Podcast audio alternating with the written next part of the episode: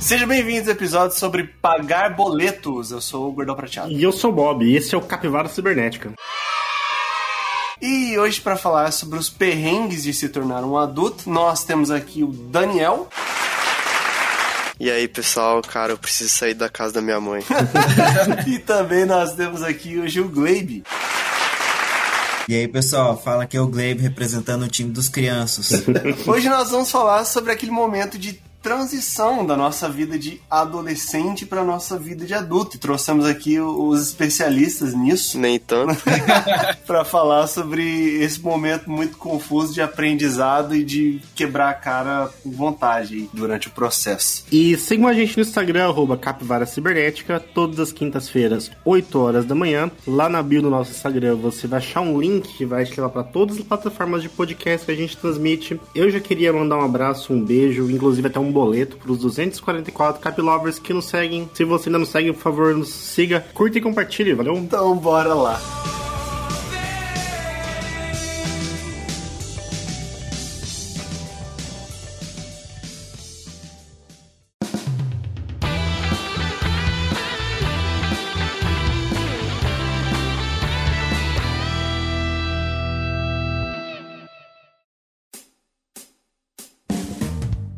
Nosso bloco principal, vamos para o nosso bloco de notícias bizarras. E hoje, uma das notícias aqui é a seguinte.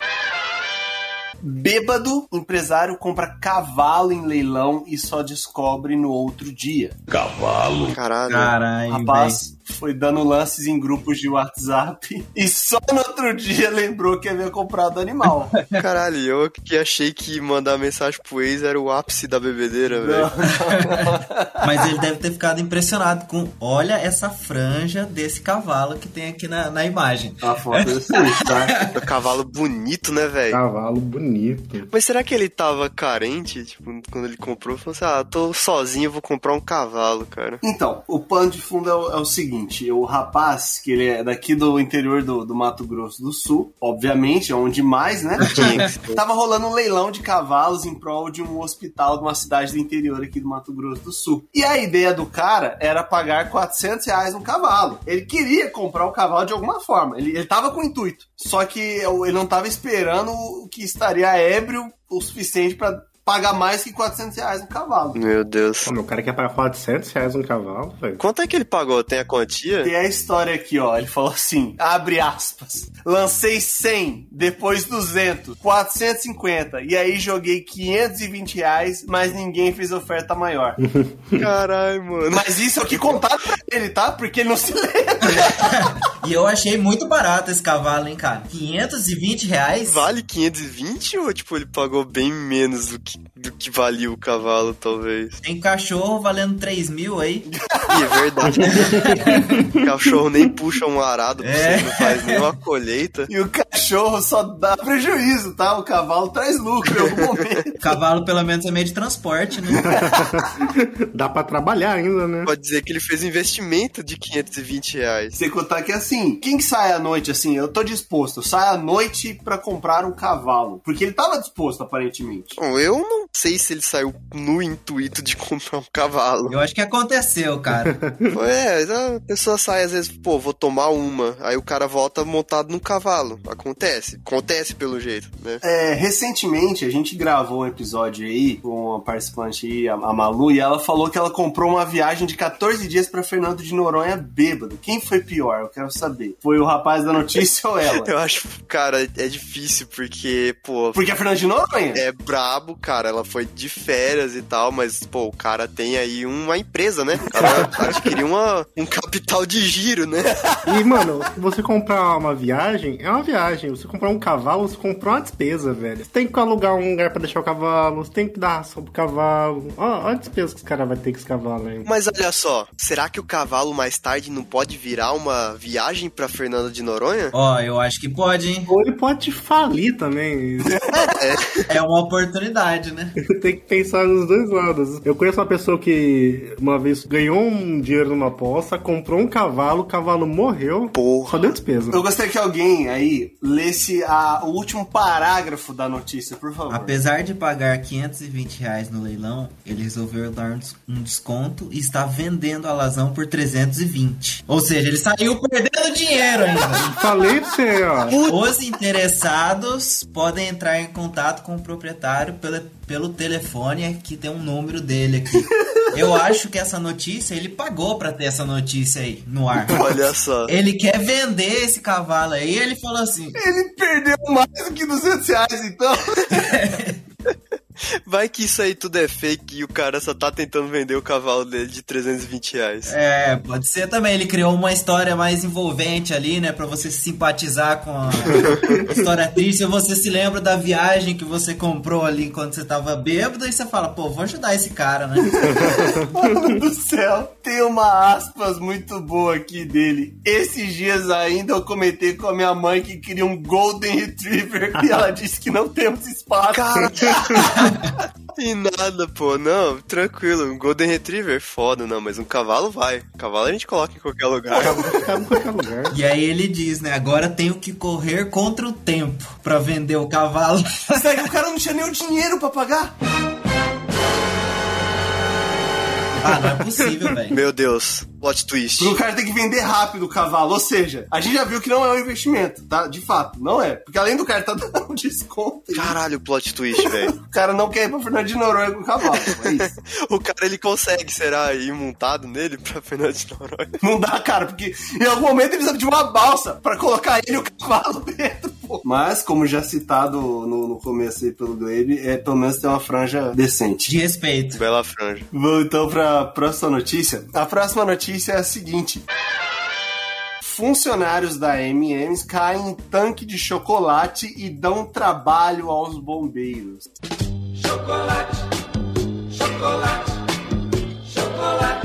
Eu só quero chocolate. Caralho, mano. Dois funcionários da M&M's lá nos Estados Unidos caíram num tanque que pra muitos é um sonho de consumo. Que incrível, velho. Aqui na notícia tá falando que foi um acidente, mas eu tenho certeza que isso foi intencional. Eles queriam estar lá, Foi proposital. só que aí o acidente foi que eles não conseguiram sair. Esse foi o acidente. Isso aqui é a vida imitando a arte novamente, Luiz. Estão gravando o Fabricante de Chocolate 3, estão gravando o reboot.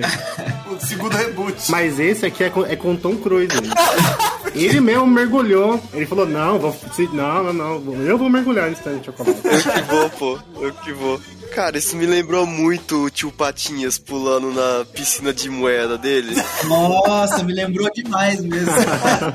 Caraca. Oi, tem uma foto aqui dele, não sei se. Ela tá meio ruim aqui a resolução, mas o cara até a cintura ali, marrom, velho. Pô, mas, cara, eu tenho certeza, certeza absoluta, que eles caíram dentro desse tanque. Aí eles falaram assim, pô, já estamos aqui, vamos comer um pouco. E aí depois a gente chama resgate, foda-se. Os caras comeram até não aguentar mais, aí, bom, beleza. Que resgate. É o que eu faria. Como será que eles pediram esse resgate aí? Pô, verdade. Ficar jogando MM pra cima. Tacando MM no- nos caras passando na rua assim, ó. Pelo menos se MM, tipo, fosse só o nome da marca e o chocolate, cada chocolate tivesse uma letra, eles podiam mandar um pedido de SOS, tá ligado? Com as letras, ia jogando pra fora, assim. Detalhe, aqui fala que durou cerca de 40 minutos até os bombeiros ah, chegarem no local. Demorou outros 40 minutos pra tirar o primeiro cara de dentro do tanque. Caraca. E eles tiveram que fazer um buraco na lateral do tanque. Nossa, deve ter vazado muito MM. Meu Deus. Eu acho que os bombeiros devem ter feito uma boquinha ali também, o que não é possível, cara. Com certeza. Eu não ia tirar um maluco de dentro de um tanque de MM de graça. Fez valer esse resgate aí. Ah, cara, mas ó, pela foto ali, que, eu vou- que, tipo, o cara tá só pela metade ali de chocolate, aparentemente não é nada muito sério, pô. É, sério, vai ser a cárie que esse maluco vai ter depois. Ou a dor de barriga. Pô, e deve ser fácil nadar no, nadar no chocolate, né, Luiz? Não é. Não era que não nadar, na água, né? Eu acho que deve ser meio impossível, cara. É denso, você deve boiar tranquilo nadando de chocolate. É só você ficar boiando ali. Pô, mano, eu acho que na verdade é o contrário, você fica preso, Eu velho. também acho que você fica preso. É sossegadíssimo, confia em mim. E é engraçado que, na verdade, fala, ainda não se sabe como os funcionários foram parar aí. Você nunca assistiu Fábrica de Chocolate, mano? O William Wonka, ele é um demente. Ele jogou esses, esses funcionários lá dentro.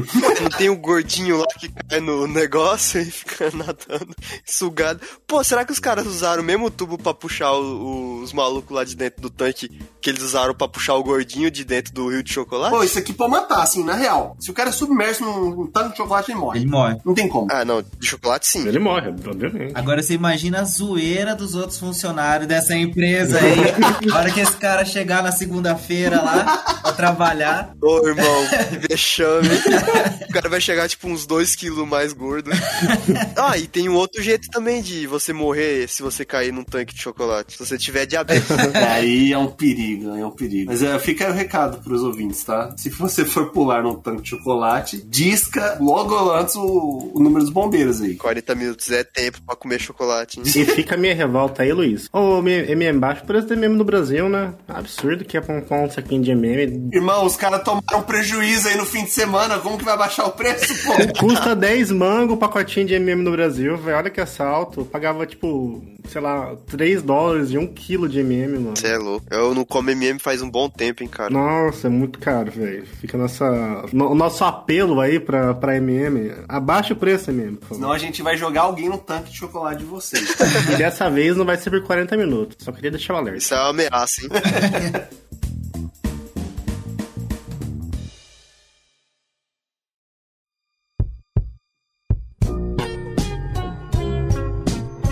episódio de hoje, nós vamos falar sobre aquele momento em que nós deixamos de ser adolescentes e nos tornamos adultos, ou pelo menos é isso que a sociedade espera de nós. E eu não virei adulto até hoje, hein? Olha, sociedade, desculpa. E além da gente discutir provavelmente o, o que é ser adulto, a gente vai falar aqui sobre quais foram os nossos perrengues e trouxemos aqui pessoas com algumas histórias distintas de como foi essa, esse momento. Mas a primeira coisa que eu gostaria de perguntar pra vocês foi como foi fazer 18 anos? O que vocês estavam passando e o que passava na cabeça de vocês? Porque é um momento que a gente pode ser preso e isso é extremamente relevante. Isso é, é relevante na hora de você comemorar os 18 anos. acredito. Não comemore os 18 anos. Aí, ó, a gente ficou alerta aí, ó. Cuidado, não comemorem. Porque você pode estar comemorando seus 18 anos e voltar pra casa com um cavalo. Sempre temos que tomar cuidado com Pelo isso. menos na, na vez que eu fiz 18 anos, vai muito da pessoa. Se ela. Tem gente que já tem 18 anos antes de ter, né, 18 anos em questão de, sei lá, responsabilidade. Que no caso não foi o meu caso, né? Porque a época da minha vida que eu fiz merda, cara. Porra. Cara, eu acho que, sei lá, quando na minha vez de fazer 18 anos, eu falei, bom, agora foda-se, abri a porteira e, mano, gritaria, filho. E aí, cara, foi quando eu comecei a sair de casa num dia, voltar no outro, e festa e bebedeira, mano. Pelo menos, pelo que eu lembro. Porque o resto eu acho que eu tava muito bêbado pra lembrar, então não vai dar pra lembrar. Acho que pra mim foi nessa época aí que eu tava fazendo 18 anos, eu, eu tive um empurrão, né? Me jogaram na piscina dos 18 anos. Então eu fui pra uma cidade longe, né? Fazer faculdade. E aí eu experienciei, né? Tanto a liberdade ali de ter 18 anos, quanto a parte ruim também, né? Eu acho que principalmente desse lado da liberdade a gente tenta aproveitar mais e faz muita merda, né? Com E tem um certeza. detalhe importante, porque com 18 anos, ah, eu, o Bob e o Daniel estávamos morando com nossos pais. O Gleibe, com 18 anos, ele tava morando sozinho. Sozinho, olha só. Mas inclusive, isso aí tá acontecendo ainda hoje. Como eu disse. Ainda se mantém. É, o primeiro choque aí dessa época, pelo menos pra mim, foi a parte de cuidados da casa, né, cara? Isso daí eu acho que é, a louça não se lava sozinha, né? Alguém tem que passar o pano no chão ali, alguém tem que pôr a roupa pra A lavar. comida não aparece do nada na mesa. Não que eu cozinhasse nessa época, né? Nossa. O cara foi o cliente número um da conveniência. Mas eu tinha que ir até os lugares ali, entendeu? E diversas vezes eu prejudiquei minha saúde porque almoçar é opcional às vezes, né? É verdade. Caraca, pra que mano. arroz, feijão e bife se eu posso comer uma esfirra, pô? É, Vida do adulto resumida em uma frase. Sempre dá pra comer Sempre, sempre. Essa questão da alimentação, cara, é uma parada que eu até tava conversando recentemente com a minha digníssima de que quando foi a última vez que a gente almoçou um salgado, porque isso era muito constante na nossa juventude, imagino. Almoçar um salgado, cara. Muito mesmo, pra caramba. E acho que hoje o meu corpo, ele, ele não aceita mais isso, provavelmente. Não funciona, velho. Se me dá um salgado pra almoçar, eu passo mal, eu Tá acho. doido, nossa. Eu ainda faço isso com alguma frequência, hein, cara? E eu faço isso com as pessoas do meu trabalho ainda. Nossa, velho. Alô, um apelo aí pra quem tá em volta do menino aí, ajudem. Não se sobrevive com um salgado por dia. Mas aquela coxinha, um pastelzinho ali no almoço ali, Tá puta, maluco, pô. com uma coquinha gelada, KS ali, não tem coisa melhor, velho. Os flashbacks do Vietnã. Cara, mas eu acho assim, depende muito, porque eu conheci gente que trabalhava comigo, inclusive, que, pô, tinha 18 anos, né? Tinha recém feito 18 anos, aí falou assim, cara, vou descer pra almoçar. E aí a pessoa, você descia depois, e a pessoa já tava comendo um salgado, mas assim, já era o terceiro, já tava indo pro quarto, Nu? iria pro quinto eventualmente, entendeu? Meu Deus. Então eu acho que eu acho que é só a disposição do cara de comer um salgado ou comer cinco salgados. O que é? Seu amigo era um monstro? Mano, ele era bem grande. Eu lembro que também tinha uma outra questão sobre alimentação aí, né? Porque nessa época meu curso era noturno, né? Então, assim, meu horário é bem desregulado, né? Eu ia dormir muito tarde e acordava muito tarde. E aí eu precisava acordar pra almoçar, né? Dia de semana eu ia almoçar na- no restaurante da faculdade, né? E tinha horário lá, né? As coisas têm horário, né? Você não faz na hora que você quer, né? Infelizmente, a, a vida não é um morão. É, a vida não é assim, né? Ou, felizmente, nem todo mundo é universitário, porque você imagina se o mundo fosse feito de universitários. Nossa. E aí muitas vezes a gente é, né? Puta, eu fui dormir muito tarde, né? Não precisa almoçar hoje, eu durmo até mais depois do almoço Nossa. aí, aí só janta, já emenda na janta já e boa, né? E continua o dia. Porque a refeição ela tá ligada diretamente ao horário, não tanto nutrientes que você precisa. Eu tô almoçando três da tarde, mano, já aqui, ó, salva um pouquinho que vai ser janta também hoje. É, então. É, exatamente. Cara, isso me lembra muito, velho, tipo, do mundo ser feito de universitários, daquela placa que com certeza o dono da empresa é um universitário, que fala assim, abrimos às oito, às, às vezes às nove e às, ve- às vezes nem abre, tipo, tá escrito na placa, assim. Às vezes eu almoço duas horas da tarde, às vezes três, às vezes eu só janto. Era exatamente isso, era exatamente isso. Eu não fiz faculdade, mas eu tenho certeza que vai ser assim, porque quando eu tava trabalhando é, e eu não tinha a opção de voltar pra casa ou de levar almoço pro serviço, cara, era um salgadão da tia ali de baixo e um refri. E aí a pessoa, o Daniel do futuro das 4 horas da tarde que lute pra arrumar alguma coisa pra comer. Nossa, eu, eu lembro que minha geladeira da minha casa era água e gelo, né? Era isso que tinha. Tinha água e água. De vez em quando tinha ali um, uma coquinha ali e tal, uma cervejinha, mas era, era água e gelo. Eu acho importante dizer, né? Água quente nunca, pelo menos água gelada. Água gelada, exatamente.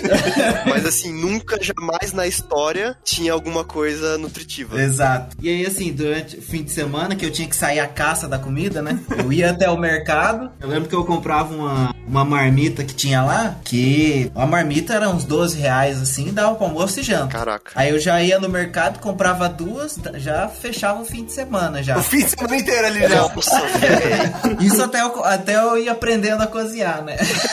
Ah, graças a Deus eu, eu sei cozinhar e eu acho que isso é, sei lá, herança de eu ainda tá morando na, minha, na casa da minha mãe. Então, eventualmente, ela fala assim: ou você faz sua comida ou você, sei lá, passa fome. Que eu acho que não é muito diferente de morar sozinho, né? Não. Mesma coisa, cara. Morar sozinho é basicamente isso. Você faz comida e você passa fome. Inclusive, esse é o lema de quem mora sozinho. Eu acho que não tem a, a opção ali de você implorar, né, pra, pra alguém, aí sua mãe ficar com dó e tá bom, vou lá fazer. Não. Não tem essa opção. Mas assim, eu acho que tudo isso é. Acho que como tudo aí nesse processo de virar adulto, é aos poucos, né? Aprendizado. É aprendizado. Então aí aos poucos você começa a falar assim, pô, vou, vou tentar fazer um arroz aqui, né? Tentar fazer um feijão se a panela explodir. E aí também eu ligo os meus consultores, né? Eu ligava os meus consultores lá, né? Falava assim, Ô, pai, mãe, como que, como que faz o arroz? O que eu preciso pra fazer um arroz, um feijãozinho aqui? E aí eles passavam a receita, eu ia lá e fazia. E aí assim você vai desenvolvendo. Pra fazer um arroz que não fique papa, né? É. Primeiros 15 arroz que eu fiz aqui, é porque o fogão aqui é uma merda também. Os meus 15 arroz todos ficaram papa. Até eu achar o arroz que funciona, demorou, ver. Nossa, então, mas o problema então não é o fogão. É o arroz. É o arroz e o fogão. As minhas habilidades culinárias não estão em questionamento agora. Vixe. O problema é o resto. Você aprende também que no mercado não é comprar bolacha e sorvete, né? Tem que comprar arroz, tem que comprar feijão, tem que comprar salada, fruta, tem que comprar um monte de coisa no mercado. Tem que aprender a comprar verdura, mano. É a pior coisa do mundo. Você tem que lembrar que tem que comprar sabão em pó, porque sem, sem sabão em pó você não lava roupa.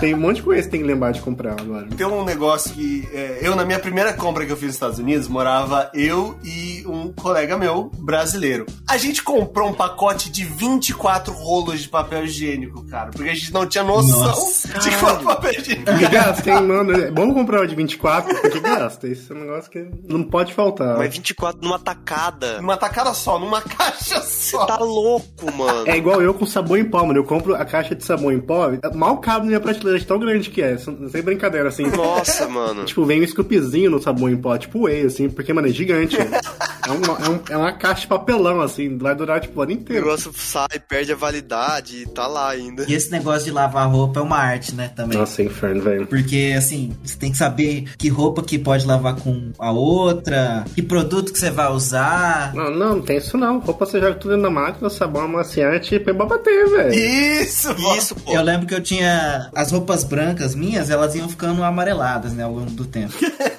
e aí, nas minhas férias aí que eu voltava pra casa dos meus pais, elas voltavam brancas de novo. Não é tecnologia, é feitiçaria. Olha só. Olha só. Magicamente. A treta aqui de lavar roupa é você acertar a temperatura, porque a maquinazinha regula a temperatura. Se tu lavar muito quente, encolhe a bosta da camisa. Então você tem que estar sempre atento, assim, pô, tá lavando algodão, pô, é quarentinha, vou lavar 60. É uma merda, velho. Nossa, isso aí é mais tenso ainda. E é o motivo que eu não uso secador aqui. Eu me recuso a secadora. Primeiro tem que pagar pela secadora e você nunca sabe se a camisa vai ser do mesmo tamanho. É que o Bob também, o Bob ele tá no, no primeiro mundo. No Brasil, o negócio é, é diferente. pô. É sol e vento. Mano, o, o- meu varal fica no, fica no porão, você não tá ligado? Não tem sol no varal. É tipo tudo na sombra. Caramba. Então, não tá ligado, treta que é. Demora dois dias pra secar a sopa, velho. Não tem sol na Alemanha, né? Não tem só na Alemanha, é isso. Pior que tem sol até as 10 da noite agora aqui, mas eu, eu a porra do varal, que eu moro num prédio, no porão, velho. Nossa, aquele cheirinho de mofo gostoso que fica na roupa. Pelo menos eles, eles deixam o aquecedor ligado o ano inteiro no porão. Aí fica, senta lá dentro, parece uma sauna, velho. Porque tá as camisas molhadas, o aquecedor torando. A parede do, do porão é mais úmida que o Pantanal em algumas épocas do ano.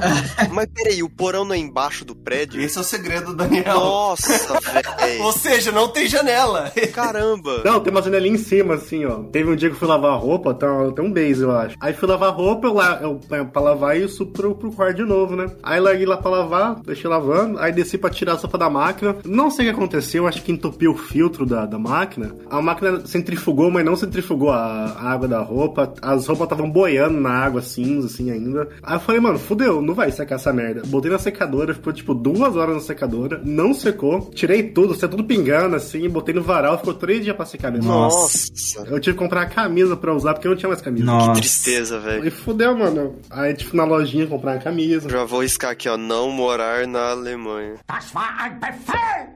Ou tem uma máquina que funcione. É. Eu odeio minha máquina porque minha máquina é daquelas que a porta é na frente. Eu acho um cu, velho. Não gosto, cara. A vida do jovem brasileiro não é só aprender a lavar roupa. E tem um detalhe que nós, homens, passamos, que é o alistamento obrigatório. Meu Deus. E quando a gente tá fazendo 18 anos, tem que participar, senão. É assim, tem uma série de ameaças que eu não lembro quais são, mas você tem que se alistar. É, não tem jeito, você não pode correr disso. É obrigatório, já fala, né? É obrigatório, não tem como. E era um negócio que eu tinha medo. Tipo, não poder sair de casa sem me alistar. Eu tinha que me alistar porque senão eu, eu perdia meus direitos. Os caras levam embora o CPF. É. Vai aparecer um carrinho do exército na sua casa, assim, ó.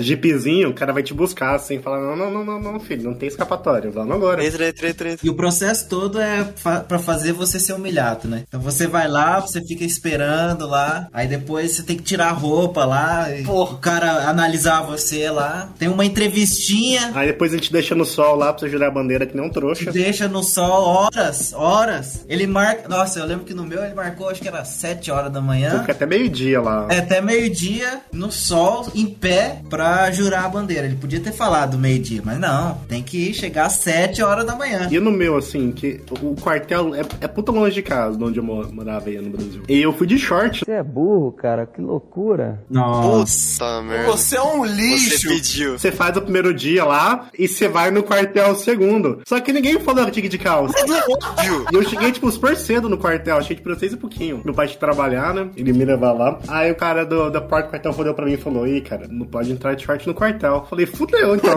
Aí falou: Não, faz assim, vai em casa trocar, volta que eu vou fechar o portão e você manda me chamar que eu vou abrir pra você. Eu falei, graças a Deus. E ele caiu nessa. Não, ele deixou eu entrar. Ele falou, ó, mas você vai ficar por último agora. Vai lá pro final. Eu fui o último do bagulho a fazer o negócio. Nossa. Eu tinha chegado mó cedo pra fazer. Era um dos primeiros. Aí falou, não, vai lá pra último e você espera aí agora. Nossa, eu fiquei sentado naqueles bancos de igreja lá do quartel. Muito tempo, velho. Muito tempo. Nossa. Pra nada ainda. Comigo foi assim. Eu fui todo preparado pra implorar para ser dispensado do quartel. Eu levei documento, ixi. E aí fui fazendo tudo, de acordo com, com o exército, inclusive eu tenho 1,78, não sei porquê, mas de acordo com o exército eu tenho 1,78. Detalhe, eu tenho 6 centímetros a menos que isso. Caramba. Não sei da onde, meu cabelo nem tava tão grande assim na época. Nossa, eu esqueci de falar, Luiz. Quando eu fui no quartel, me alistar, eu tinha dread ainda. Você não tá entendendo. Nossa, velho. Você não tá entendendo. Nossa. Essa só era muito pior do que você tá achando aqui.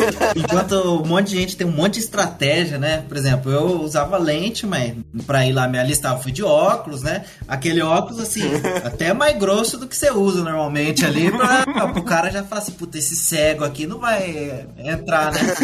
Entra em contato com o amigo do amigo, não sei quem, que, que é do exército lá. Que não falar adianta alguma- de É. nada isso aí. Porra nenhuma. O cara te dá umas dicas lá e fala assim, não, tal, né? E fala com alguém lá pra não pegar você, não sei o que tem. E aí o Bob vai lá de bermudona, dreadzinho. Tá escrito.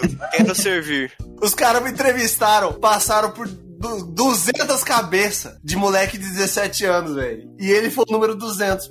Mas assim, pelo menos foi menos chato que eu fiquei um tempão sentado no banco lá, naqueles bancos de igreja. E quando foi a minha vez, foi rapidão, assim, porque foi, passou, foi é, dentista, não sei o que, não sei o que, vai lá pra fora e tira a bandeira. Aí, tipo, foi. Quando aconteceu, aconteceu. Mas até acontecer, levou umas 3, 4 horas. Eu, com todas as minhas estratégias, ainda assim, eu tive que fazer uma provinha. Não sei porquê. Falaram, ah, gostamos de você, você vai fazer uma prova. E eu fui no dia do- que eu fui me apresentar no exército, tive que fazer uma prova cagado de medo, pensando, pô, eu, eu respondo certo ou eu respondo errado.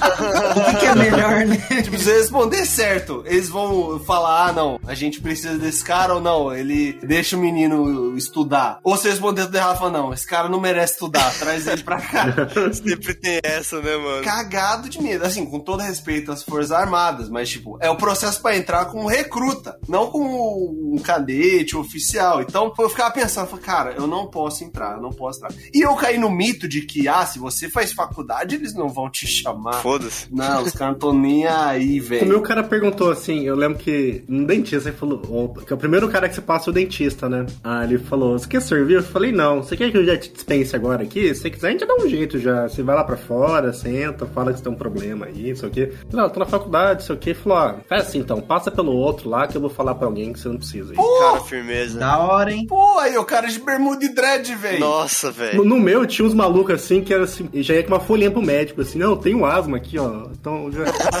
ó, tem um problema no coração aqui, os caras já ia com as folhinhas assim pro médico já. O cara já saia E fora. você, Daniel, porque você tem uma experiência particular aí que a gente não tem com o exército, cara. Cara, eu tive que servir, mano. Não sei se vocês acham que é ruim ficar duas horas no, no sol em pé. Vocês não viram nada, né? Eu fiquei um ano em pé no sol, cara. Nossa, é terrível, cara. Mas assim, eu sou suspeito pra falar, cara, porque eu, eu falo que foi a melhor, pior época da minha vida. Foi ruim pra caramba, foi pra caralho, mas, cara, você tira muita coisa boa, sabe? Eu, inclusive, eu queria ter servido até, tipo, queria ter seguido carreira, mas infelizmente não teve vaga, né, pro moleque de, sei lá, ci- 60 quilos, míope, que não tinha carteira é, de habilitação e nenhum dom. Mas, cara, o quartel é, é uma experiência única. Alguns se salvam de não ter, mas pra mim todo mundo tinha que servir o quartel, porque pelo menos uma coisa boa você tira de lá, cara. Mas as coisas ruins é, é muito maior do que as experiências boas. Puta, cara, é uma humilhação, mano. Quando eu fui, eu, eu já fui, já fui sabendo já que eu ia entrar, porque, falei, ah, mano, vou ter que passar esse um ano aí já, então vou, vou entrar de cabeça nesse, nesse negócio. Aí fui lá, fiz do Tipo, fiquei lá no sol as duas horas pra gente poder entrar. Aí depois tive que ficar mais um tempo no sol. Aí eu desmaiei naquela porra lá, porque Pô. eu não sabia. Porque eu não tava acostumado, cara. Tá uma merda. É assim, é muito engraçado, porque você tá em forma lá, né? Um atrás do outro. E aí você vai vendo o pessoal caindo, assim, sabe? Esporadicamente um cai ali, o outro cai ali. E vai caindo o pessoal, porque é um bando de moleque de 17 anos, que a maioria não tá acostumado 18, né, no caso, não tá acostumado a ficar no sol tanto tempo. E eu, sinceramente, não sei pra que merda que eles fazem isso, porque dizem que é pra separar os caras que é ruim, que os caras que é forte, mas não... Mas mantém todo mundo? No todo lá vai é todo mundo no mesmo, mesmo lugar. É todo mundo no mesmo saco. E aí tem aquela parada de cortar o cabelo que você fica parecendo um coco. Nossa! E não pode fazer o pezinho, né? E não pode. É horrível, é horrível. E no meu caso, eu servi ali na. Eu não vou falar a unidade porque eu vou falar mal do barbeiro e aí o cara já tá muito tempo lá, ele pode ser da máfia, sei lá, alguma coisa assim. Ele pode vir me cobrar mais tarde. Tu vai cortar outra coisa agora, não vai ser só o cabelo. Vamos acertar isso aqui agora. Mano, o barbeiro, ele era muito icônico, sabe? Sei lá, ele oferecia o David Bowie moreno. Sei, o corte do cabelo do cara era muito diferente. E, inclusive, o cara era barbeiro, mas o cabelo dele era enorme e era um troço muito estranho. Caramba! E ele era do exército? E ele era do exército. Pô, preciso do David Boy Moreno militar. Não, não, ele tinha barbearia dentro do exército, mas ele cortava por fora, né? E assim, cara, tem as ordens, né? Tem as patentes, mas assim, acima de todo de toda patente, de todas, do- da maior patente é o barbeiro. Ô, louco. Porque se você dever o barbeiro, é cadeia 30 dias. Ninguém. Não tem um ser humano ali que pode dever o barbeiro. Pelo menos na época que eu servi. Do general lá até o recruta EV maldito, o cara ele não podia dever de forma alguma o barbeiro, cara. E o cara pra fazer merda é o tal do recruta, né, velho?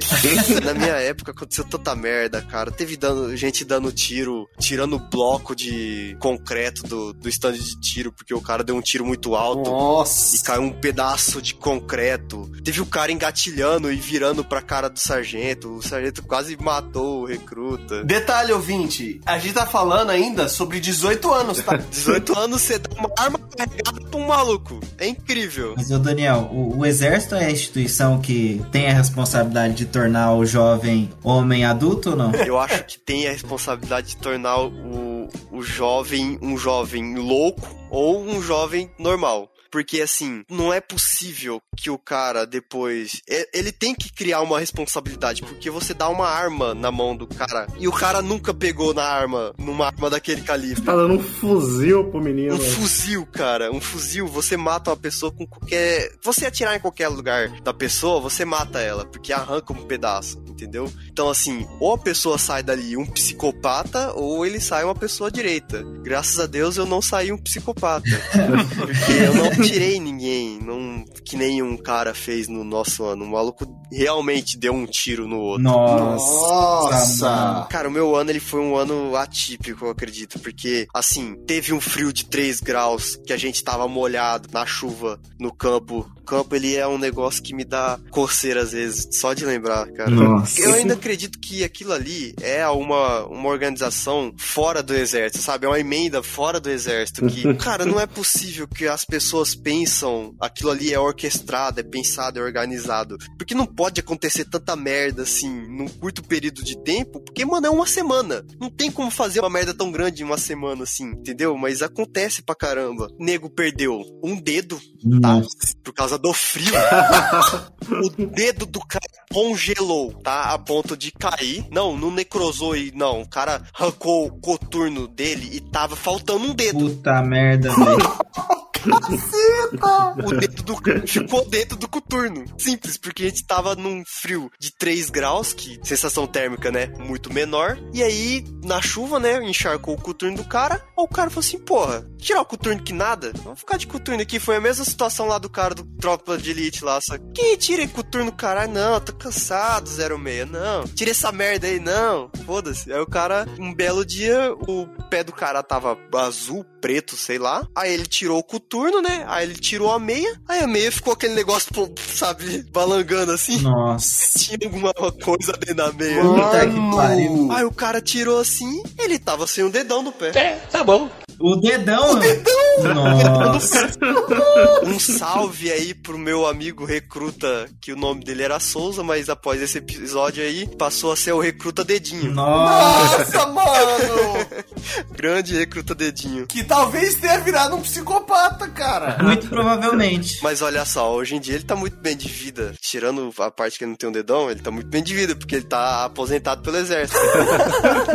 Pô, mano, todo respeito aí ao, ao dedinho, cara, mas.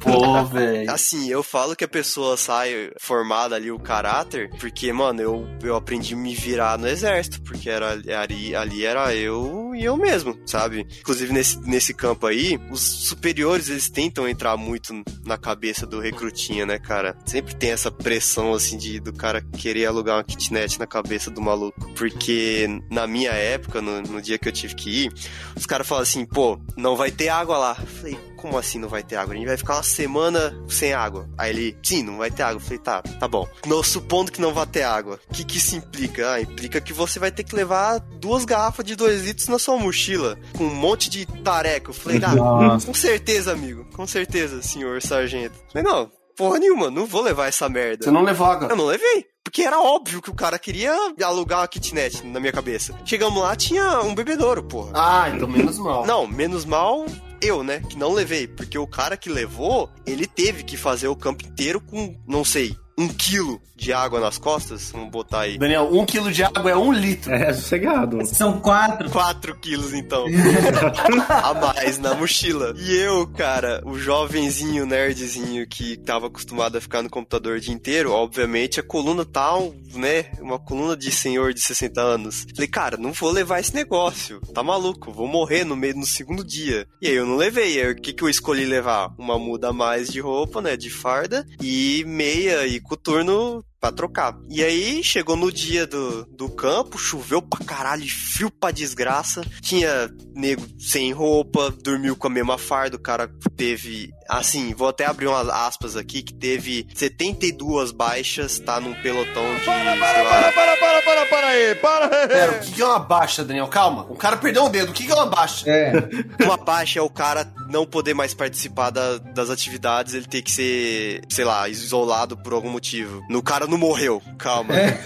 É, não é o que você tá achando que é. O cara fala exército, baixa. Um perdeu o dedo. A gente foi pra guerra do Vietnã ali. E ficou bem. O que perdeu o dedo ficou bem. Que não o resto. É lamentável. Mas não, a gente teve 72 é, internações, convalescências na área médica lá por hipotermia, cara. Tranquilo. Num pelotão de acho que 200 e poucas pessoas, alguma coisa assim, 300. Não, não. Pessoas não. Meninos de 18 anos. Não, não, não, não, não. Soldados. Máquinas de matar. E aí, assim, frio pra caramba e chuva pra caramba.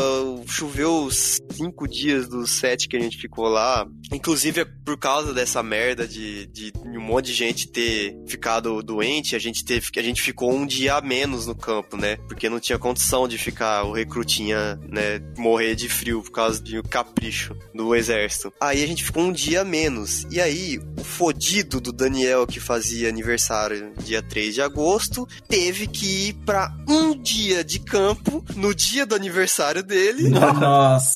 Ficar um dia no campo e voltar. é claro. Nossa, eu, cara, eu, eu fui nesse campo, mano. Eu, nossa, dava pra me ver no escuro, que eu tava incandescente de raiva. A gente literalmente saiu de madrugada, tipo 4 horas da manhã assim, e voltou umas 10, 11 da noite, sabe? Do mesmo dia. E, assim, é pior ainda, porque no exército, quando você faz aniversário, você recebe uma folga. Ué? Mas o filho da puta do Daniel não foi. Mas você já não era mais um jovem de 18 anos, Daniel. É. Já era um jovem 19. Quase um adulto. Que merda.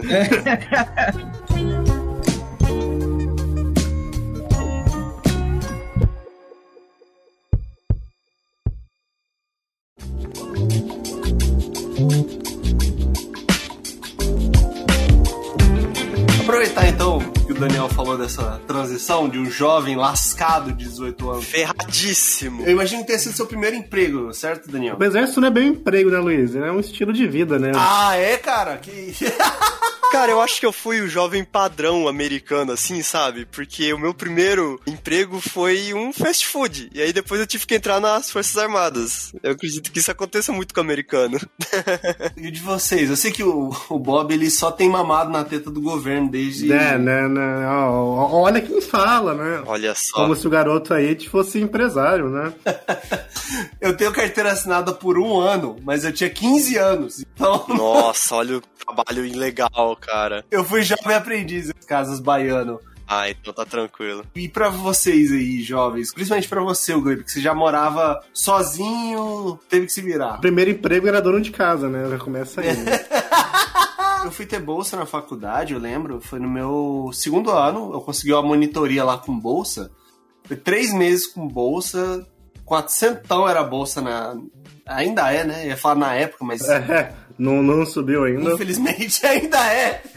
Foi o suficiente nesses três meses pra eu comprar minha guitarra, cara. O que pra mim foi um grande ponto da minha vida aí, pô. Aí você vê, né, o, o cara, o cara que quer falar de virar adulto, ele vai lá e compra uma guitarra.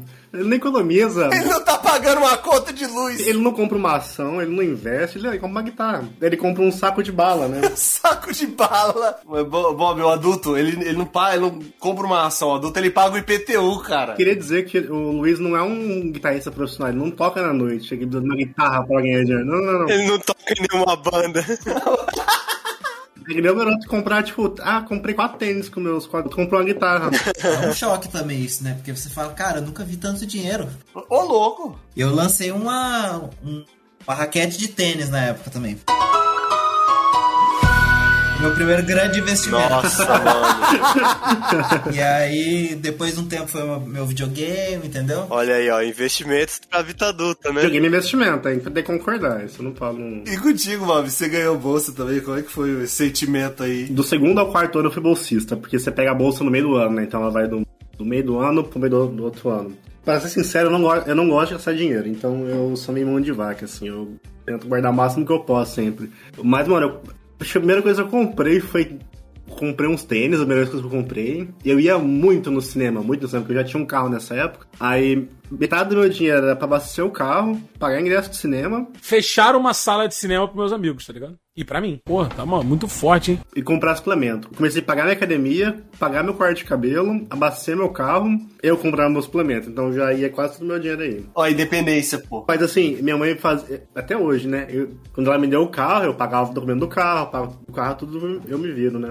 Mas minha graninha é tudo nisso. Eu só foi conseguir salvar dinheiro mesmo, guardar dinheiro no mestrado. Aí, como a bolsa aumentou, aí já deu pra comprar um computador legal, já deu pra comprar um PS4, já deu pra comprar um- uma roupinha maneira, né? Já deu pra fazer um investimento mais legal. Mas dos 400, mano, eles vinham e iam como água, assim. Mas, cara, esse sentimento de você ter uma conta fixa ali que você consegue pagar com seu dinheiro todo mês é maravilhoso. O dia que eu fui abrir minha conta pra bolsa, eu falei, caralho, mano, eu só tinha uma poupança.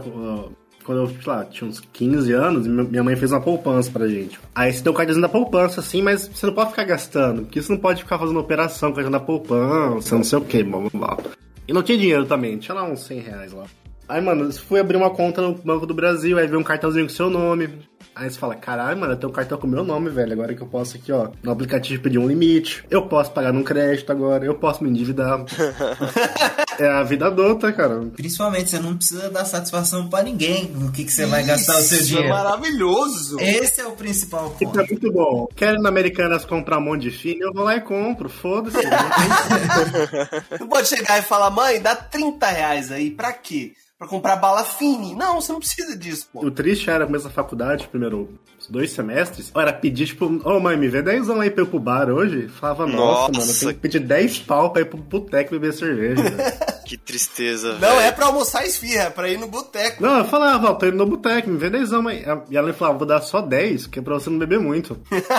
e eu voltava muito bêbado pra casa, mas muito bêbado.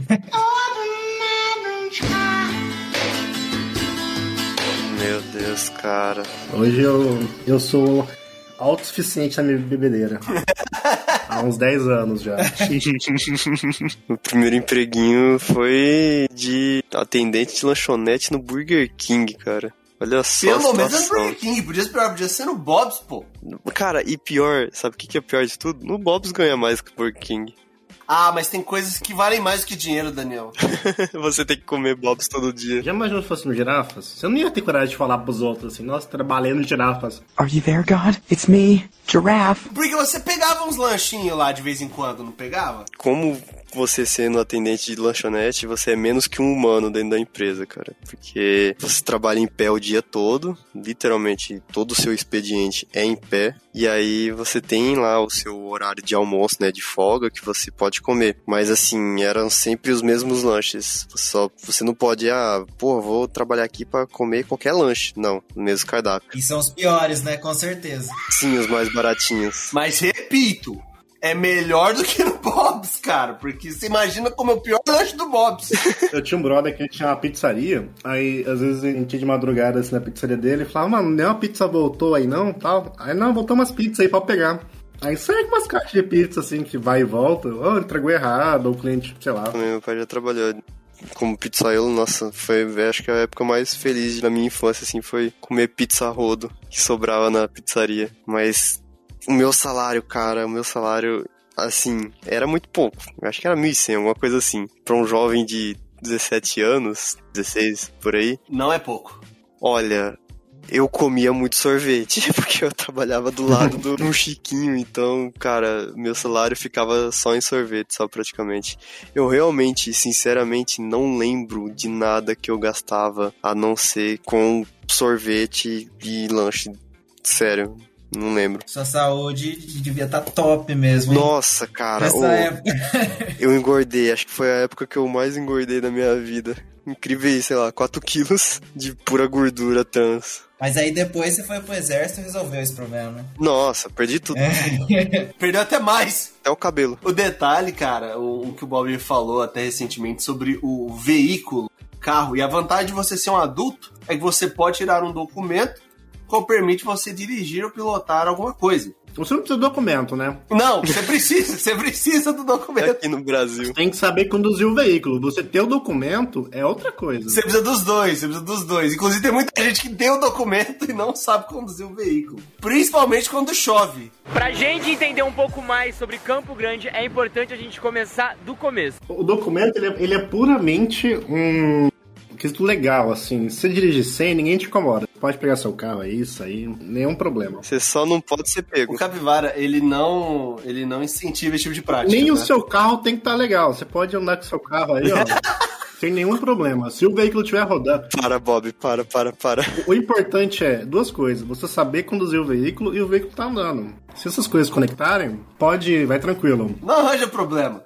Evita, evita o Você problema. fica quietinho, você não buzina pra ninguém, você dá seta pros lados, você não passa semáforo vermelho, não atropela ninguém, ninguém te incomoda. A culpa tá só na sua cabeça. cara. Isso. Só você não parecer culpado. Eu tenho amigo que dirige sem carteira até hoje. Tem um amigo meu lá do trabalho que ele vai mudar pro México agora. E ele falou que ele tava vendo essa questão de carteira, né? Como é que funciona lá. Lá parece que é assim, você, você paga pra ter o documento lá, não tem prova, não tem nada. Acho que você precisa ter uma idade lá, mas assim, você só precisa pagar lá o documento. Pô, E aí você pode dirigir. Imagina, deve ser uma bagunça do caralho. O trânsito naquele país, né? Nossa. não, tá maluco, pô. Porque o cara lá nunca fez uma prova, nunca fez uma aula, nada. O jeito certo devia ser o quê? Você vai no Detran e faz a prova. Você passou, passou. Pra que outra escola? Não, mano, pô. Escola é desnecessário isso aí, ó. Fala do México, quero dar uma informação aqui. A cidade do México tem aproximadamente 9 milhões de habitantes, tá? Quantas pessoas maiores de idade da cidade do México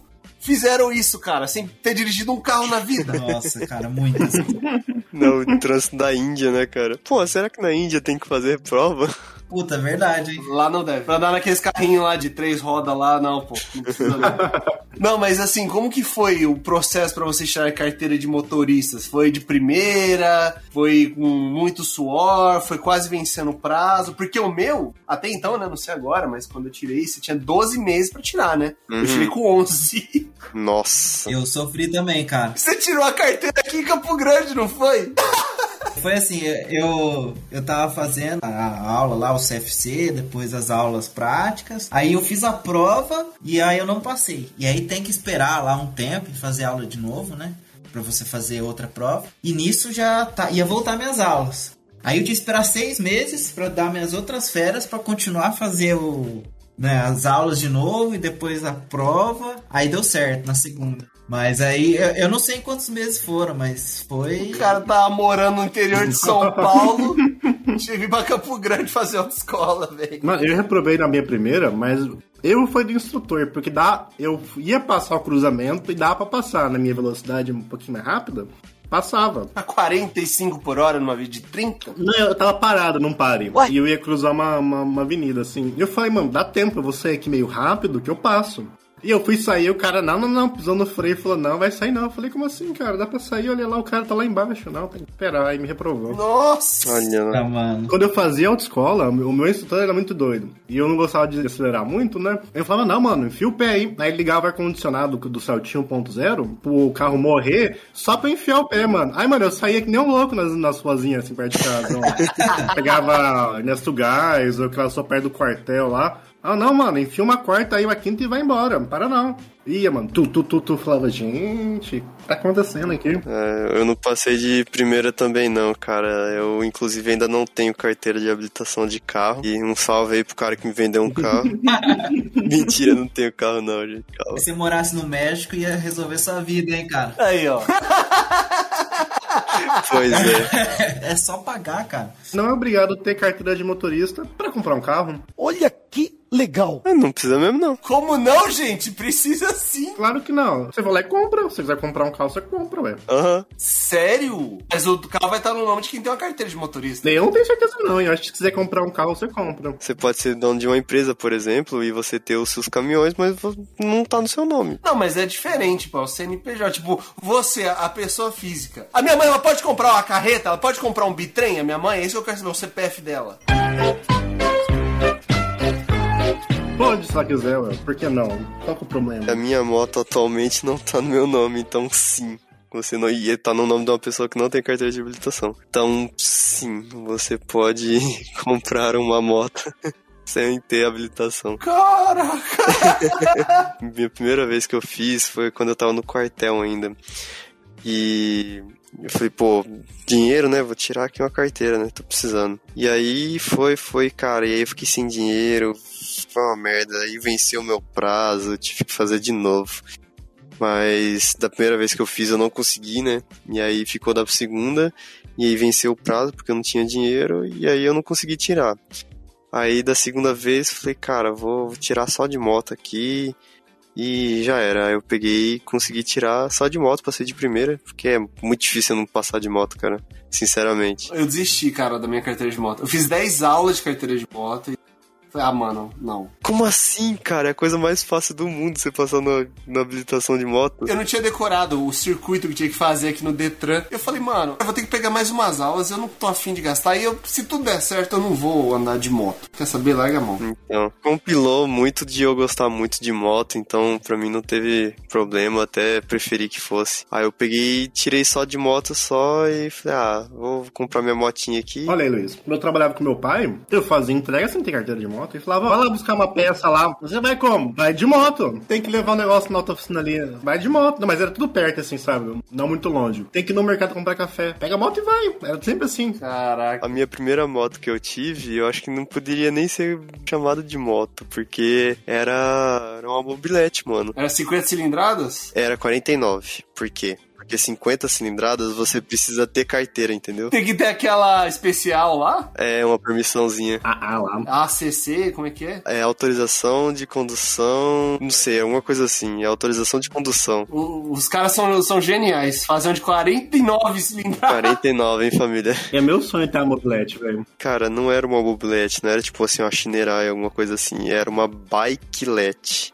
Tava escrito no quadro, bikelete. Quero também, já gostei. Horrível, jogava graxa pra tudo quanto é lado, fazia um barulho da desgraça, mas olha só, fazia, sei lá, 60 km com um litro de, de gasolina, que cabia acho que dois. Tá bom, é. Dava grau ou não? Não dava, não tinha força. A moto não, não tinha força pra dar grau, mal tinha força pra andar pra frente. Consegui uma ladeira muito íngreme, tinha que descer e empurrar. Eu, na minha juventude aí, como adulto, eu andei pra caramba de ônibus. Toda a minha graduação, cara, foi ônibus. Toda a minha graduação, cara. Deus me livre. E a minha casa é longe um absurdo da universidade. Horrível, horrível. Então a pessoa que queria estudar era o Luiz, porque, mano, é longe, hein? E tô preso, tô preso 10 anos lá no FMS, pô. Pra ser sincero, a FMS te dá um diploma pro guri só porque ele foi todos os dias na aula. E é duro, porque, tipo assim, mesmo eu tendo carteira, a gente tinha um carro só. E mesmo assim, tipo, não dá, porque meu pai ia trabalhar. Vixe, a universidade era longe. Pra ir e voltar da universidade, teve uma época que eu não ganhava bolsa nem nada, não tinha como, era inviável. Aí a universidade dava o passe, tá, vou de ônibus. Três ônibus por dia. Três ônibus. Do outro lado, Luiz, eu tinha um carro e morava do lado da federal. Olha só a vida injusta, né? Mano, você não tá entendendo. Eu ia de carro pra faculdade, demorava mais que a pé. Porque tinha que parar o carro em algum lugar, estacionar o carro, demorava muito pra achar uma vaga às vezes. Aí quando eu ia a pé era mais rápido, porque descia a rua, subia a rua, entrava na faculdade. Digas de passagem, o, o- quando você ganhou seu carro, Bob? Eu ganhei no. quando eu tirei carteira, terceiro semestre, segundo semestre, terceiro semestre. Em 2012 ou 13. 2013. Então com o mesmo carro, cara. Tô com o mesmo carro até hoje. O mesmo ninho, pô. Não, é porque assim, um não é investimento, tá só valorizando. Eu tô deixando ela em casa na, com a capazinha que tá valorizando. Só que daqui a dois, três anos vai valer 60 mil reais. Aham, com certeza. Eu vou vender mais caro que eu comprei, você não tá entendendo. Eu paguei, tipo, 15, eu vou vender por 22. Eu vou ganhar dinheiro na troca ainda. E vai mesmo? Vou, e assim, eu saí do Brasil, eu tava vendendo o carro. E, mano, eu nem tinha anunciado, só no boca a boca assim, falei pra um amigo, pra outro. Mano, brotava gente em casa que me comprar o carro, brotava. Falava, não, você quer quanto? Que meu ninho, tipo, é 2012. Só que tem 65 mil quilômetros rodados, tá inteirinho, eu rodo pouco meu carro, nunca rodei muito. Tudo no lugar, manutenção sempre feita em dia, não- é, tá bonitinho. O motorista não escolhe o carro, não. O carro é quem escolhe. É uma ligação mística entre homem e máquina. Seu carro tem 60 mil km? 65, 67, uma coisa assim, quando ele deixou o Brasil. Não tinha virado 70 ainda, meu carro. E o seu, Gleib, você tinha que mudar de cidade pra trabalhar. É, o meu tá com 110 mil km. 2015. Tá rodado, hein? Ah, e o meu eu nunca recebi oferta, né? Eu prefiro é ir a pé, moro? Do que ir num carro velho como esse, moro? Você vê que o Uno é, é super valorizado mesmo, né? O Bob parou no sinal ele pra meter oferta no ninho dele lá. Mas acho que duas semanas antes de sair do Brasil, eu tiro na casa do amigo meu pra imprimir uma foto, que eu tava sem impressora em casa. Eu parei o carro na casa dele, entrei pra imprimir. Mano, o cara apertou a campainha pra oferecer um dinheiro no carro. Você não tá entendendo. Nossa, velho. Boa tarde, amigo. Boa tarde. O senhor teria um minuto para ouvir aqui a palavra do Peçanha? Pô, fica a dica aí pro ouvinte, cara. Compra um Uno, pô. Comprar um Uno. Uninho, cara, você quer vender ou não quer vender, sempre tem que não comprar, não tem erro. Mas compra o Uno versão Mille, tá? Não compra o. O Uno, assim, você tem que comprar o mais básico. Se você comprar com ar-condicionado com as coisas, não valoriza. E o meu é verde, o meu é azul, que ele muda de cor quando ele dá sujo, então ele sai do azul pro verde. ele é meio camaleão. Mas pera aí, o, o carro do menino aí que ninguém quer comprar é o quê? Um maréia? Se fosse uma areia, as pessoas compravam, cara. Estado Islâmico, né? Tem terrorista tudo que é lado, né? Tem um amigo meu que ele. O pai dele gosta muito de Kombi, assim, né? E é nessa linha aí que o Bob comentou, né? Ele gosta de ter uma versão da Kombi que é Kombi Corujinha, né? Que chama. É uma bem antiga, assim. Parece aquela do Scooby-Doo. Ele vê essa Kombi aí, pode estar tá arregaçada, assim, porque ele, eles compram pra mexer, né? Então ele vê em qualquer cidade, assim, ele também para lá, tenta achar o dono pra comprar a Kombi do cara. E os caras não vendem, cara, também. Estimação. É um mercado difícil esse daí, cara.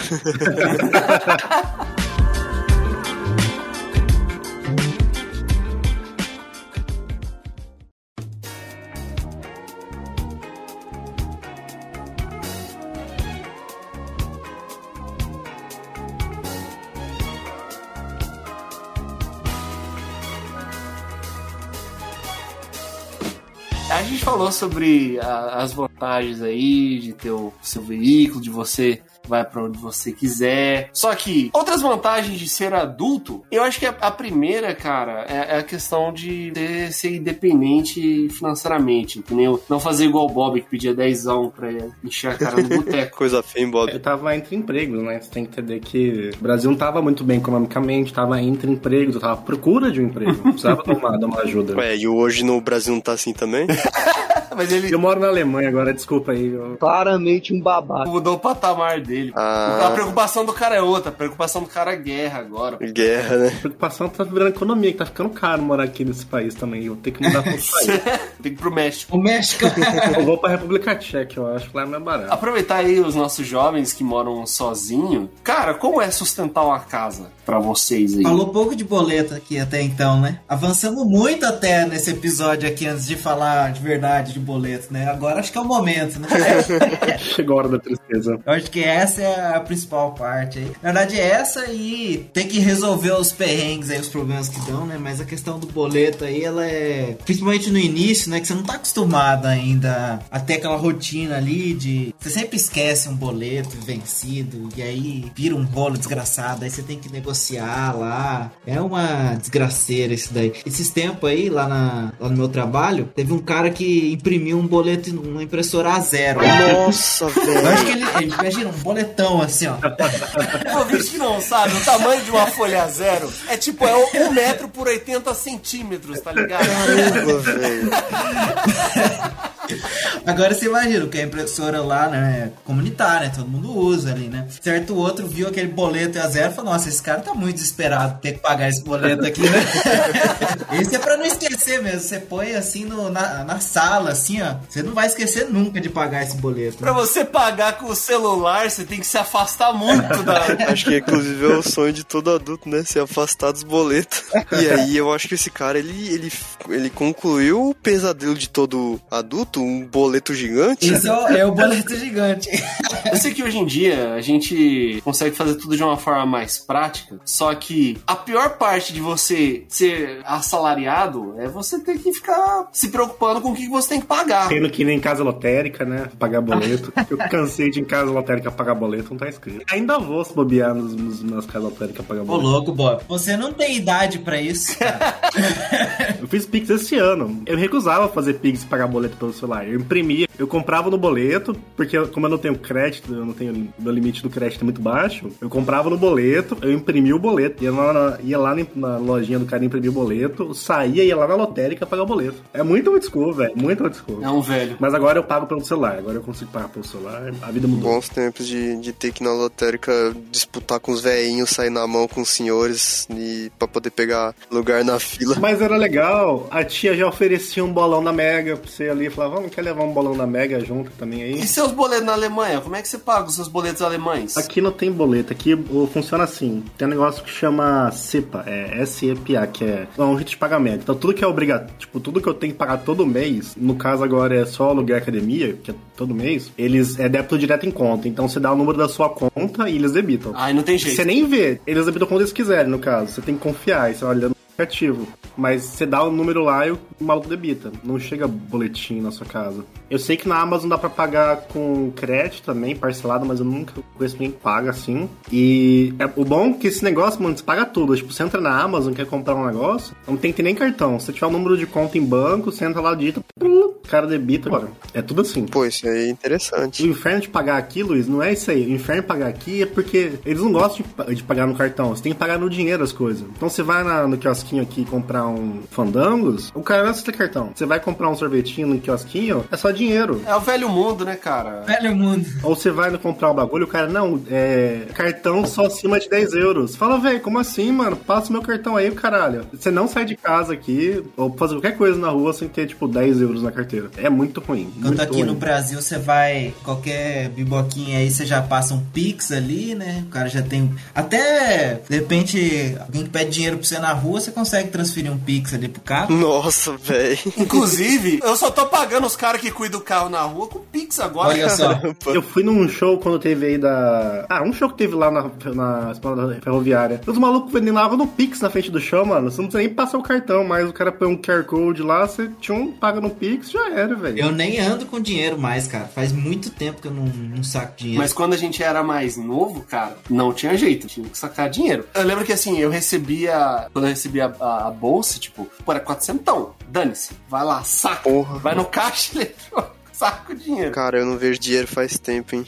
Até porque eu tô gastando tudo, mas né, dinheiro, dinheiro, dinheiro mesmo. Aí, ó, o mal de ser adulto aí, ó.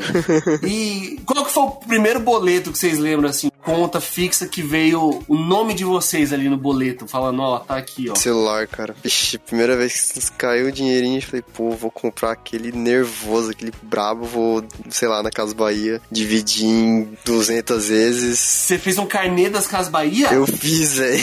Quer pagar quanto?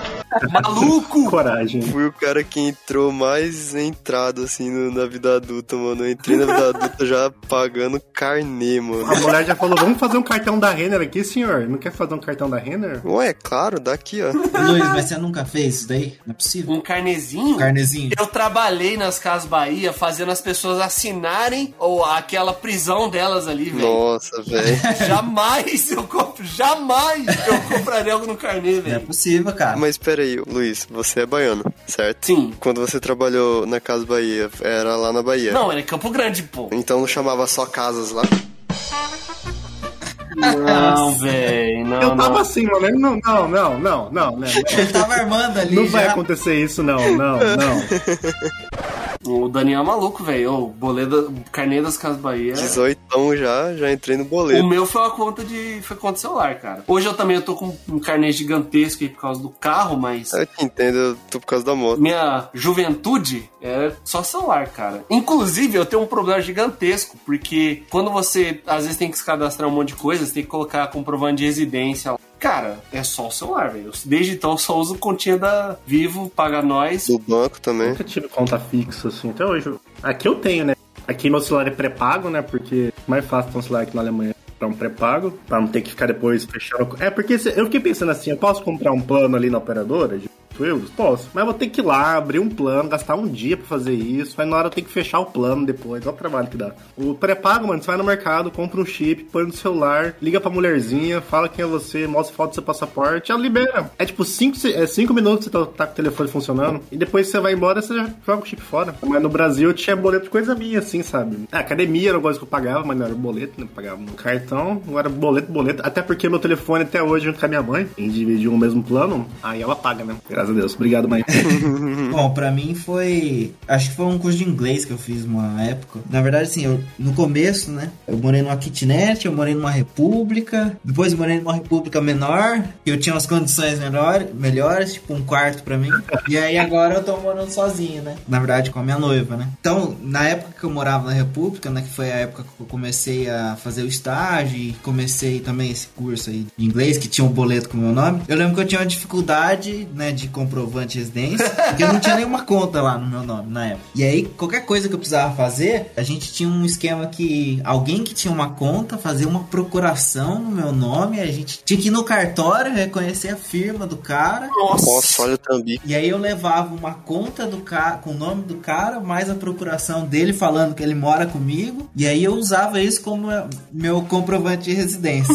Então, por muito tempo, esse era o, o trampo que tinha que ser feito aí quando eu precisava de algum comprovante de residência, né?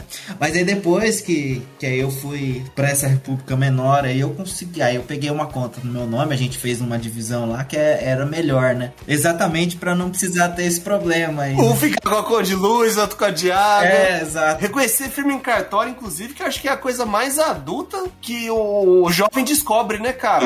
É, exato, cara. Você tem que ir no cartório conhecer firma, você percebeu que você virou adulto? Eles crescem tão rápido. Quando você tem que achar o cartório que a pessoa tem firma. Ou tá B.O. do caralho, velho. Liga aqui, liga não sei aonde, até achar o cartório que o dignismo fé. E o cartório é sempre uma coisa, é uma experiência única, né, cara? Você fica lá, você fica indignado com que as coisas são daquele jeito ainda, né? E resolve tudo em 10 minutos, inclusive. Opa! A hora que você senta pra resolver, a mulher fala: Não, não, vou imprimir aqui, pega um carimbo, cola um negócio. Você assina, acabou. Você ficou duas horas esperando e resolveu em 10 minutos. Aí eles te dão uma facada de 60 reais. Exato. Que aqui em Piracicaba, que eu moro hoje, né? Inclusive tem essa situação, né? Que é só no dinheiro também o cartório. Então, quando eu tive que fechar aqui o meu o apartamento que eu tô alugando aqui, eu tive que abrir a firma, depois reconhecer a firma e tudo no dinheiro, né? O cara também não tem um cartão, nada, um Pix, nada. Só o fato de não ter um QR Code, cara, com Pix no lugar, já, eu já me indigno. Isso já me deixa indignado. Cara, se um lugar não passa Pix, eu já tenho 90% de chance de ir embora. Pela mesma porta que eu entrei, cara. Inclusive, vocês aí que. Como foi a, a- Tipo assim, o primeiro choque de vocês quando vocês perceberam que estavam morando sem seus pais? Eu posso falar pelo meu, porque a primeira vez. Que eu tive que lavar a roupa, cara, me quebrou. Me quebrou no meio. Isso porque a maquininha lá que eu tinha no- nos Estados Unidos só precisava jogar uma cápsulazinha. Você jogava uma cápsulazinha lá e torava o pau. Nossa, eu odeio esse negócio. É um cu de lavar que vocês podem aí. Eu abandonei já, não tô usando mais troço. E nesse momento, quando, eu- quando eu joguei o podzinho dentro da máquina, eu fechei, virei, o negócio começou a fazer barulho, eu sentei assim e falei, caramba, velho. Fiz merda. Não, virei gente, pô. Virei gente. Qual que foi o grande baque, assim, de vocês? Eu não sei, porque eu ainda tô morando na casa da minha mãe, então eu vou ter que passar essa pauta pra outra pessoa. O negócio que eu mais odeio, mais odeio, é passar roupa, velho. Puta bagulho chato, velho. Mas isso é opcional. De lugar com cabides. E olha que eu só passo camiseta, eu não passo o resto, eu só passo camisa e camiseta. E eu não tenho tanto, assim. Mas dá uma raiva toda vez que eu penso que eu tenho que passar minhas camisas, que eu falo, não, velho, nossa, coração chega dói, assim. Mas, ó, ó, Bob, deixa eu te ensinar uma técnica aqui então, né? O que eu fazia antes? Eu botava no cabide e levo no banheiro. Isso é uma boa também. Não, e meu banheiro é quente, porque eu não desligo o aquecedor do banheiro. Porque senão a toalha não seca. Eu deixo a toalha no aquecedor pra secar. Aí, mano, o banheiro é tipo uma sauna. Ele tá sempre, tipo, meio úmido, assim, vapor lá dentro. Então é perfeito. Não, o que eu faço aqui é o seguinte, eu lavo, né? Eu não tenho uma secadora, né? Então eu lavo numa máquina normal. Então ela fica um pouco molhada ali. Aí você dá uma batida assim, estende ou meio esticado ou estende num cabide. E aí, cara, sucesso. É só não amassar ela no processo de vestir. É, agora o problema é o seguinte, né? O problema é se for uma camisa, uma camisa social. E Aí não tem jeito. E na época, eu lembro que quando eu comecei o meu estágio lá, era social que eu tinha que usar. Hoje, graças a Deus, não preciso usar isso. Nossa, mas era terrível, cara. E aí toda semana, fim de semana, eu lá passando roupa, passando minhas camisas pra ir trabalhar durante a semana. É muito ruim isso, cara. Passar roupa é a pior atividade doméstica, cara. Disparado. E eu não tenho aquelas tábuas de passar roupa, ou eu passo na cama, eu passo na minha mesa. Nossa. Mano, você fica com as costas depois, assim, ó, parecendo um corcunda de Notre Dame, velho. Você não consegue andar no outro dia. Passar roupa talvez seja a pior atividade doméstica pra quem não tem uma banheira em casa. Que era o meu caso nos Estados Unidos, que eu tinha uma banheira e eu tinha que limpar a banheira. E é um inferno, cara. Mas é a mesma coisa aqui, velho. A área que eu tomo banho no meu banheiro é uma banheira, só que menor. B.O. de lavar banheiro aqui, no, onde eu moro, é que não tem ralo no banheiro. Pô, mas pra onde a água? Então você não pode jogar muita água no chão, porque não tem pra onde escoar a água. Então, mano, você tem que, tipo, cuidando assim com a água, senão a água, assim, escoa pro corredor e já era, velho. Você tem que, tipo, sempre na, na linha do no limite, assim, ó, de tanto você jogar água, não. E nos Estados Unidos eles têm aquela mania, né, de ter uma banheira com um chuveiro lá. Exatamente. Não faz sentido nenhum. É a mesma coisa. Eu não tomava banho de banheira, eu tomava banho de chuveiro. Não, velho. Deus criou o chuveiro. O diabo invejoso, velho, criou a banheira. Para, banheira é tudo de bom, cara. Só não tendo que limpar ela. E encarde das curvinhas, assim, ó. Fica tipo uma, uma crostinha de sujeira, assim. É inferno, inferno, cara. Ainda bem que é meio pequenininha, se lava, tipo, num tapa, assim. Eu sou muito, muito, muito suspeito de falar de banheiro, porque até porque eu nunca tive, mas a- eu e a minha namorada teve um dia que a gente já foi no hotel caríssimo só porque tinha banheira de hidromassagem, porque a gente queria ver como é que era. Ah, mas é diferente. Não, não, não, cara. É muito diferente você ir num lugar com banheira e tomar um banho de banheira, que eu acho uma merda, inclusive. Pô, é muito bom, cara. E você morar numa casa que você tem que limpar a banheira. E detalhe, Daniel, a banheira, ela é menor do que uma cama de solteiro, tá? Nossa. Não cabe um adulto robusto nela. Ah, não, então não é nada worth, então, pô. Não, não compensa, cara. Não compensa ter banheiro em casa. Se você tem que limpar, não compensa ter banheiro em casa. 100%. O diabo criou a limpeza da banheira, então, não a banheira. Não, tudo, velho, tudo. É idiotice você ter uma banheira e um chuveiro. Respeita aí com quem tem banheira, um abraço, mas você tá fazendo errado. E o chuveiro, nem um chuveiro é, ele é tipo, parece uma mangueirinha com um negocinho assim na, na ponta. Não, era era chuveiro brabo. Era- E era um chuveiro que tinha uma água quente, irmão. Água quente pra dar uma desgraça. Mas o nosso aqui não é um chuveiro igual do Brasil, que é um chuveiro. É tipo, sai uma mangueirinha da parede, aí tem um ferro que se regula a altura assim, ele é um esguichinho lá em cima. Ah, não, entendi. Não é, não é uma ducha Lorenzetti, é isso. É, não do Lorenzetti. Mas funciona bem, é bom. Patrocina aí, Lorenzetti. Manda um chuveiro pra nós aí, Lorenzetti. Patrocinar o contrário, né? Os caras estão falando mal. Não, tô Não, falando, tô falando bem, bem. tô falando bem, Lorenzetti pô. é top. Tô falando mal do nosso aqui.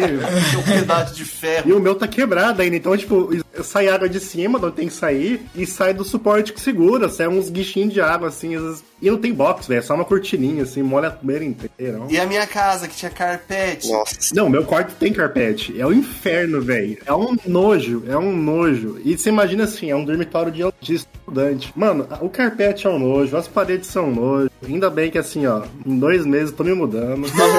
Já achei uma casa sem carpete pra morar. E sem banheira. Eu lembrei de uma recente aí que foi complicado aí. Aqui no apartamento que eu moro, teve um problema do, do azulejo do banheiro que ele estufou assim. E aí ele né, desplacou ali da parede, né? E aí, puta, cara, como é alugada, aí tinha que falar com a imobiliária. Aí a imobiliária trouxe alguém aqui pra ver, porque isso é uma despesa do proprietário, né? Aí veio aqui que ver, aí o proprietário achou caro o orçamento desse cara, aí tinha que vir outro cara, e nisso eu saindo mais cedo do trabalho, fazendo tudo aquilo. E aí depois o cara veio aqui pra fazer a, né, tirar o azulejo, colocar outro. E aí eu tive que perder dois dias de trabalho. E fora que é uma obra na sua casa, é terrível, é terrível, né? E aí depois fica aquela, aquele pó na casa inteira. Aí você tem que dar uma faxina braba, assim mesmo, pra limpar tudo. Puta, foi uma bosta, cara. E assim, tanto o processo de você ter que ficar ligando lá e negociando com os caras, quanto a parte da limpeza ali também. Isso é uma experiência adulta mesmo, essa. É,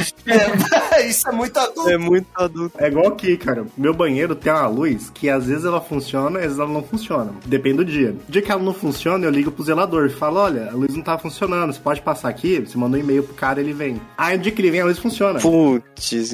Ele já veio duas vezes ver a luz. E ele te xinga em alemão. Não, não, ele veio um dia e não tava funcionando. Aí ele falou, ó, não consegui arrumar, vou chamar o eletricista. Aí eu falei, beleza. No dia que ele veio, o eletricista tava funcionando. Aí eu falei, fodeu, né, velho? Aí ele falou, ó, quando parar de funcionar de novo, você me liga. Aí parou de funcionar na quinta, eu acho. E voltou hoje. E a gente mandou um e-mail pra ele ontem. Quer dizer, ele vai vir amanhã com o eletricista de novo. Tá funcionando. Nossa. Eu não aguento mais, velho. Porque assim, você nunca sabe quando é que vai estar e não vai estar. Aí ele falou: não, dessa vez eu vou trocar tudo. Vou trocar lâmpada, tomada, fio, que eu não aguento mais, velho. Eu não aguento, é insuportável. Tem que tomar banho tipo, com o celular assim pra cima, pra ter luz. Tem... Nossa. E você, Daniel, qual que é a sua experiência que fez perceber, pô, eu sou um adulto? Eu acho que foi quando eu tive que ir realmente no cartório lá fa- fazer o, o rolê do, da moto. Porque, pô, agora eu tenho um veículo. Caramba. Não, mentira, foi quando eu tive uma filha. Antes disso, uns bons anos. Acabei de lembrar desse evento.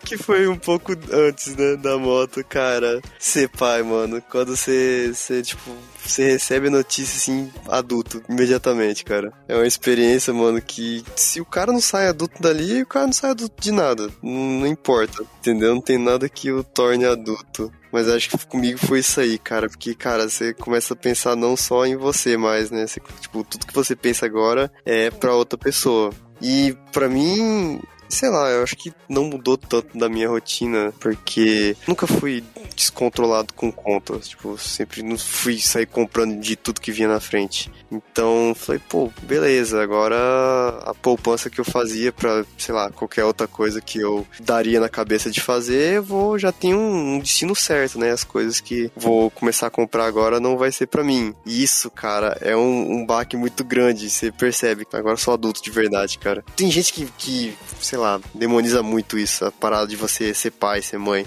É, vai de pessoa. Pra mim não mudou tanta coisa, tipo, tudo que eu fazia na minha vida, eu só adicionei mais alguém, então vai de pessoa pra pessoa. Mas pra mim foi, pô, tá sendo ainda uma experiência muito doida, porque cada dia você, você descobre uma coisa diferente, cara. Você percebe mesmo, você virou adulto, você, tipo assim, a minha filha, pelo menos, ela é muito esperta. E aí, tem coisas que você, que você faz, você- ela faz assim com você, você fala, pô, eu fazia isso com meus pais quando era criancinha, cara, e hoje hoje estão fazendo comigo, entendeu? E é muito doido, cara, essa experiência. Você vira adulto de verdade 100%, cara, quando você tem uma pessoa que depende de você. Aí é outro nível, Aí é né? outro porque aí a gente não pode comentar. Mas assim, a ouvinte que quer amadurecer, também não recomendo Ter um filho. ficar fazendo filha torta direito.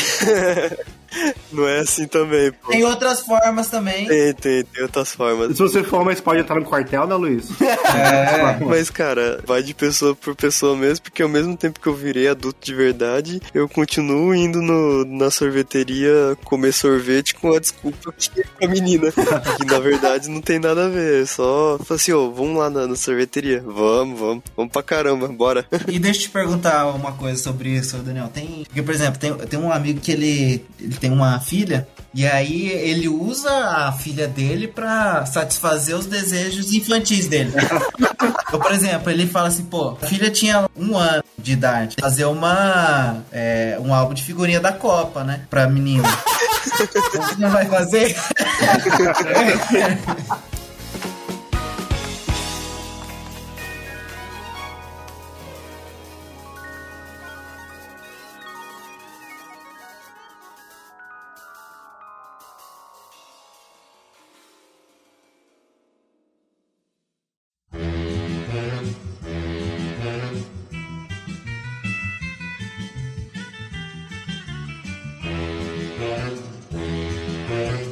Obrigado por escutar o Capivara Cibernética. Esse é um projeto independente. Então, se você gostou da nossa ideia e se você quer nos apoiar, pode entrar em contato conosco lá no Instagram do Capivara Cibernética. Também fique à vontade para mandar um tema. Valeu, tamo junto!